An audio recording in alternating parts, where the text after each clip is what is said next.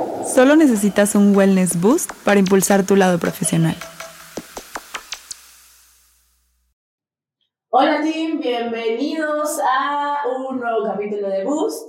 Eh, en esta ocasión tenemos nuevamente dos invitados. Oscar, saluda, saluda. Hola a todos, ¿cómo están todas y todos? Y Toño, Toño Buen- Tena. Buen día, Sandra. Buen día, Oscar. Como siempre, un gusto estar aquí acompañado de ustedes. No, el placer es mío. Sí, Muchas gracias. Oigan, pues este, los invité a ellos porque estamos a punto de recibir el día, es Día Internacional. De la tierra. Día Internacional de la Tierra. Y bajo este marco, pues estaremos desplegando varias iniciativas que ya habrán visto en su calendar, en invitaciones, etcétera, todo orientado hacia la sustentabilidad.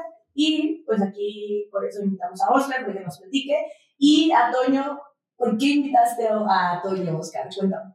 Fíjate que, porque muchas, de las- muchas de las capacitaciones, cuando hablo de hábitos sustentables, siempre presumo al buen amigo Toño, porque en realidad sí es un ejemplo de alguien que ya ha incorporado bastantes hábitos sostenibles en su vida, ¿no? Poco me gustaría, pero agradezco mucho. No, claro, y, y como un acto de humildad, nadie puede ser perfecto en este tema, pero... Demasiada diplomacia, Pero bueno. amigos, demasiada diplomacia. Pero no, pero fíjate que sí es muy importante ahí porque más valen muchas personas haciendo algo que no haciendo absolutamente nada, lo que sea. Algo que. Muchas o pocas. Muchas, muchas haciendo algo, algo bueno. Como Toño, o sea, no tienen que hacer todo lo que hace Toño, que ahorita vamos a ver qué hace, pero con una o dos cosas que hace Toño ya estamos sumando, ¿no? queremos orientar este, este boost para que al menos nos llevemos como un hábito, ¿no? Algo que, pude, que podríamos de fácil implementación. A ver, ok, Correcto. platíquenos. A ver, pero antes de que, bueno, Toño, platícanos también que, cuáles son o cómo, o cómo lo... Podríamos empezar por problemáticas y también por acciones que como CAPEM estamos impulsando también en iniciativas y en productos, ¿no? Uno de ellos es, por ejemplo, el agua, Toño. ¿Tú cómo haces un uso y consumo responsable del agua? Eh, bueno, por ejemplo, cuando me baño, no sé si vayan por ahí, eh, creo que es algo que hago desde hace mucho y lo hago en automático y de hecho hasta hace poquito me hice consciente de eso. Eh, cierro la llave cuando me enjabono, eh, solamente la utilizo para, eh, este, pues, pues enjuagarme, ¿no? Y para bañar, pues. Eh, cuando lavo los trastes, eh, también eh, procuro que sea el chorrito más mínimo, porque pues, en realidad no necesitas un chorro grande para estar lavando los trastes. ¿No? O cuando los enjabonas, ¿no? Los estás trayendo Sí, con la llave cerrada. Sí, claro. Sí, yo, eso sí, yo la aplico ya. No, y cositas chiquitas. Cuando nos lavamos los dientes, mientras nos lavamos no es necesario tener la llave del agua abierta. De hecho, ni siquiera necesitamos la llave del agua abierta. Podemos utilizar solo un vasito, nos lavamos los dientes, nos enjuagamos y listo. Y esas son acciones que nos ayudan también a reducir el consumo de agua. Eh, poner una cubeta mientras cae el agua caliente.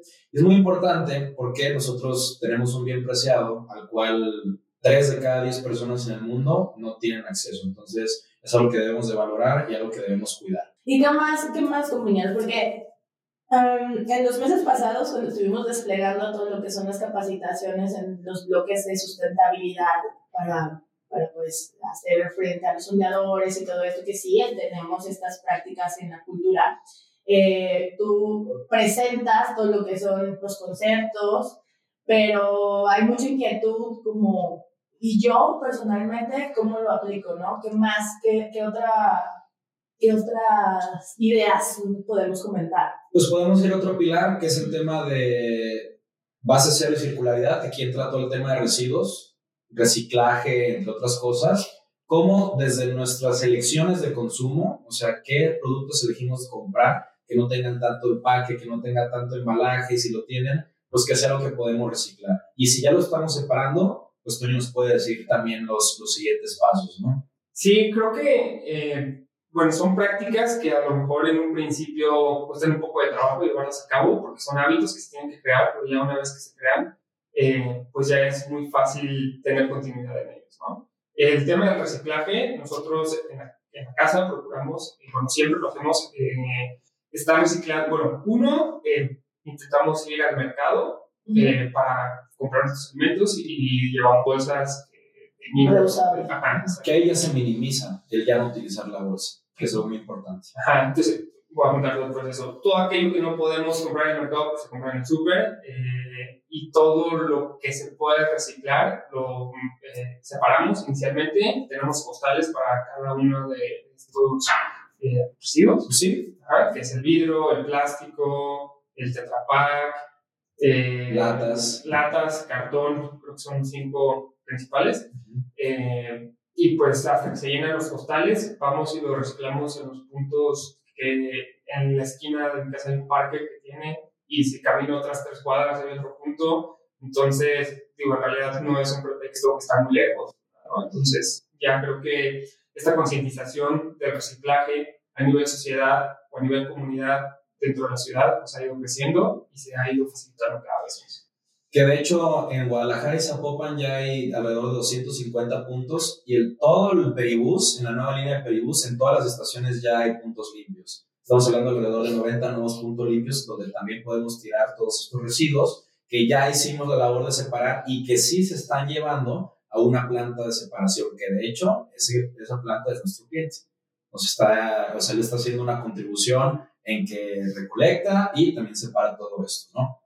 Oye, y pues es- esperamos que ahorita en el Día de la Tierra tengamos una sesión donde nos presentes pues los puntos, ¿no? Porque estoy segura que, por ejemplo, yo en mi caso yo no conozco exactamente cuáles son estas rutas, ¿no? Entonces creo que muchos tenemos como la iniciativa de, eh, como lo comenta Toño, pero y después, o sea, ¿cómo me aseguro que quien recolecta los residuos donde vivo eh, está haciendo esto? Y si no lo está haciendo, pues yo tendría que llevarlos, pero o sea, checar esta parte de, de los puntos, ¿no? Sí, esa es una de las iniciativas, esa es una iniciativa gubernamental, pero también hay una de la sociedad civil que se llama el Tianguis del Recicle, donde en diferentes puntos de la ciudad, en fines de semana o días de entre semana, literal hay un bazar donde puedes acceder a productos orgánicos, productos sustentables y estas cosas, pero también están acopiando todos esos residuos, que no necesariamente es en un punto, sino en un lugar más como un evento literal, es un tianguis donde hay vendimia y otras cosas, pero también tú puedes llevar tus residuos y te dan los recibales que te dan descuentos para otras cosas, ¿no? Que también les puedo dar después detalles de dónde, cuándo, cómo, por qué. Oye, Toño, platícanos, ¿cuál ha sido el más difícil y el más fácil? O sea, me imagino que tal vez el más fácil es el, el que ya platicaste de la enjabonada y la enjuagada en el baño. Sí, creo que sí. Este creo que ha sido el más fácil. Eh, también, digo, una vez que se hace el hábito, pues todos siempre se más fáciles. Eh, por ejemplo, andar en bici es algo que disfruto mucho, que pues ya formó parte de mi estilo de vida, ¿no? Eh, creo que el más difícil, sin duda, ha sido dejar la carne. Eh, yo me invito a, a todos a que dejen la carne, pero creo que ha sido, eh, creo que disminuir el consumo de este, porque, corrígeme si me equivoco, Oscar, es la industria más contaminante. Es de las industrias que más genera metano ¿ok? por la producción de vacas, además de las condiciones cero dignas que les dan a las vaquitas también. Este, y de hecho hay una iniciativa que no necesariamente tienes que hacerte vegetariano, que se llama, viene del inglés, que es No Meat Monday, que todos los lunes pues los invitamos a que no consuman carne, ¿no? Que tengan opciones vegetarianas, leguminosas, otras cosas. No tienen que ser radicales como otoño, pero pues uno o dos días de la semana que no comamos pollo, carne, pescado, todo eso, ya hace un- una ayuda. Y además los beneficios al medio ambiente, los beneficios que se reflejan en tu cuerpo, en tu energía, en la piel, son... Exactamente. Tú eres vegetariana, no nos vas a dejar. Entonces, no te- no te- hice mi pausa en diciembre por, por los guisados de, de la mamá y de la abuelita, Los pero... tamalitos de puerco. Sí, yo creo que esa es la parte más difícil. Pero una vez que se hace hábito, creo que ya, ya inclusive no se me antoja ir a los tacos. El Toño del pasado me perdona, pero ya. Toño del pasado. Oye, podríamos hacer eso del, del lunes sin carne aquí, Sí. ¿no? O sea, los que nos sentamos en la misma mesa, que somos la- muchos, eh, Señalarnos. Oye, era sin carne hoy, ¿no? Sí, puede ser algo que podemos como impulsar dentro de nosotros mismos. sí, como accountability, sí, por así decirlo también, pero pues los de hábitos sustentables. Y digo, como lo mencionaba Axel, claramente no vas a salvar al mundo por dejar de comer carne, pero creo que es un buen hábito que eh, sobre todo predique el ejemplo y al final de cuentas la idea es como eh, entre más seamos, pues más presión vamos a generar hacia gobierno y empresas para poder eh, pues cambiar toda esta industria. Sí, claro, porque es carne que ya no se vende, son vacas que ya no se necesitaban, entonces ya es algo que hace que baje la demanda también para las empresas, porque va a ser un, rápidamente, además de la generación de metano, por la industria ganadera se terminan, se talan hectáreas de bosque y también el tema de uso de agua. Por cada kilo de carne se utilizan 22 mil litros de agua. Y aparte el, abuso también a las vidas de los animales, que por la demanda que hay aquí no, no son las mejores formas, ¿no? Si entendemos la parte de las cadenas alimenticias, etcétera, pero también creo que se, se toca el tema del abuso hacia los animales. Pero bueno, pues es un tema muy extenso. Y complejo. Claro este, no sé, Toño, si quieres agregar algo más, algo con lo que nos podamos quedar todos.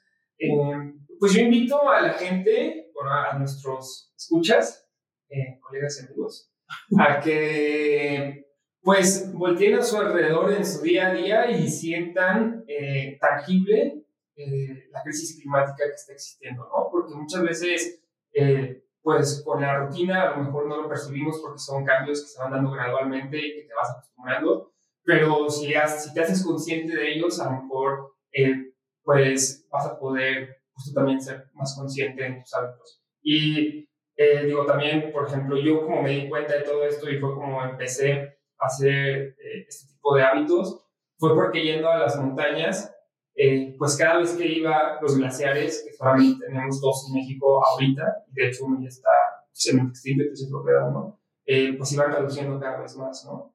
Entonces, ahorita el glaciar donde yo hace 10 años empezaba a caminar en una montaña, hoy está a un kilómetro más adelante. Entonces, eh, pues son, digo, a lo mejor ahí es muy tangible, pero pues, digo, como decías, te das cuenta ahorita de los incendios de la primavera, de cómo está aumentando la temperatura, de las sequías, de, las noticias, huracanes, todas las catástrofes.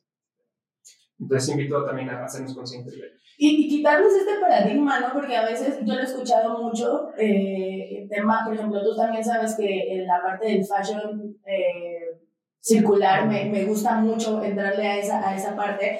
Y, y muchas, he escuchado demasiado, es que pues sí, pero lo que yo haga no hace la diferencia. No puedo con toda esta ola de lo que se vive a nivel social, ¿no? Entonces, nada más hacernos, o sea, traernos, como bien dice Toño, a la conciencia, aparte de lo que se está viviendo en el año, traernos a la conciencia que nuestro pequeño granito de contribución sí, sí la hace, ¿no? Sí la hace. Al final de cuentas, esas grandes empresas están por el poder de consumo que nosotros tenemos. Si empezamos a elegir las opciones más responsables, pues solamente van a tener que migrar sus prácticas a temas más responsables también. Entonces sí tenemos poder nosotros. Y yo, pues invitaría a tres cosas también. Una es informarse, o sea, cuestionarse, preguntar si las cosas son lo que son, evitar el greenwashing. Otra es no frustrarse, porque muchas personas dicen, es que yo hago esto, pero no puedo hacer aquello, o sea, no tienen que hacer absolutamente todo, o sea, no, no, no tenemos que tener todos los hábitos que Toño o sea, los hábitos que tenemos, los que, los que ya estamos en esto de más tiempo, todavía nos queda mucho por aprender. Y lo tercero es involucrarse, o sea, en lo que se pueda, que se pueda tener una práctica, un nuevo hábito de todo, pues hay que intentarlo. O sea, hay cosas que se nos van a adaptar más. A lo mejor yo no me puedo mover en bici, pero sí puedo dejar la carne dos, tres días a la semana. Sí, o dejar de comprar en Zara. Exactamente, o puedo dejar de comprar en Zara, o dejar de comprar el Starbucks y mejor ir a la cafetería local. ¿Ok? Entonces, son muchas cosas, pero vale más un millón de acciones imperfectas que una 100% perfecta. Muy bien, muy bien. Pues muchas gracias por, por aportarnos, por compartirnos y pues nos vemos en el Día de la Tierra, Día de la Sustentabilidad. Gracias, Tim. Bye. Gracias, Sandra. Gracias, Sandra. Gracias, a todos y todas.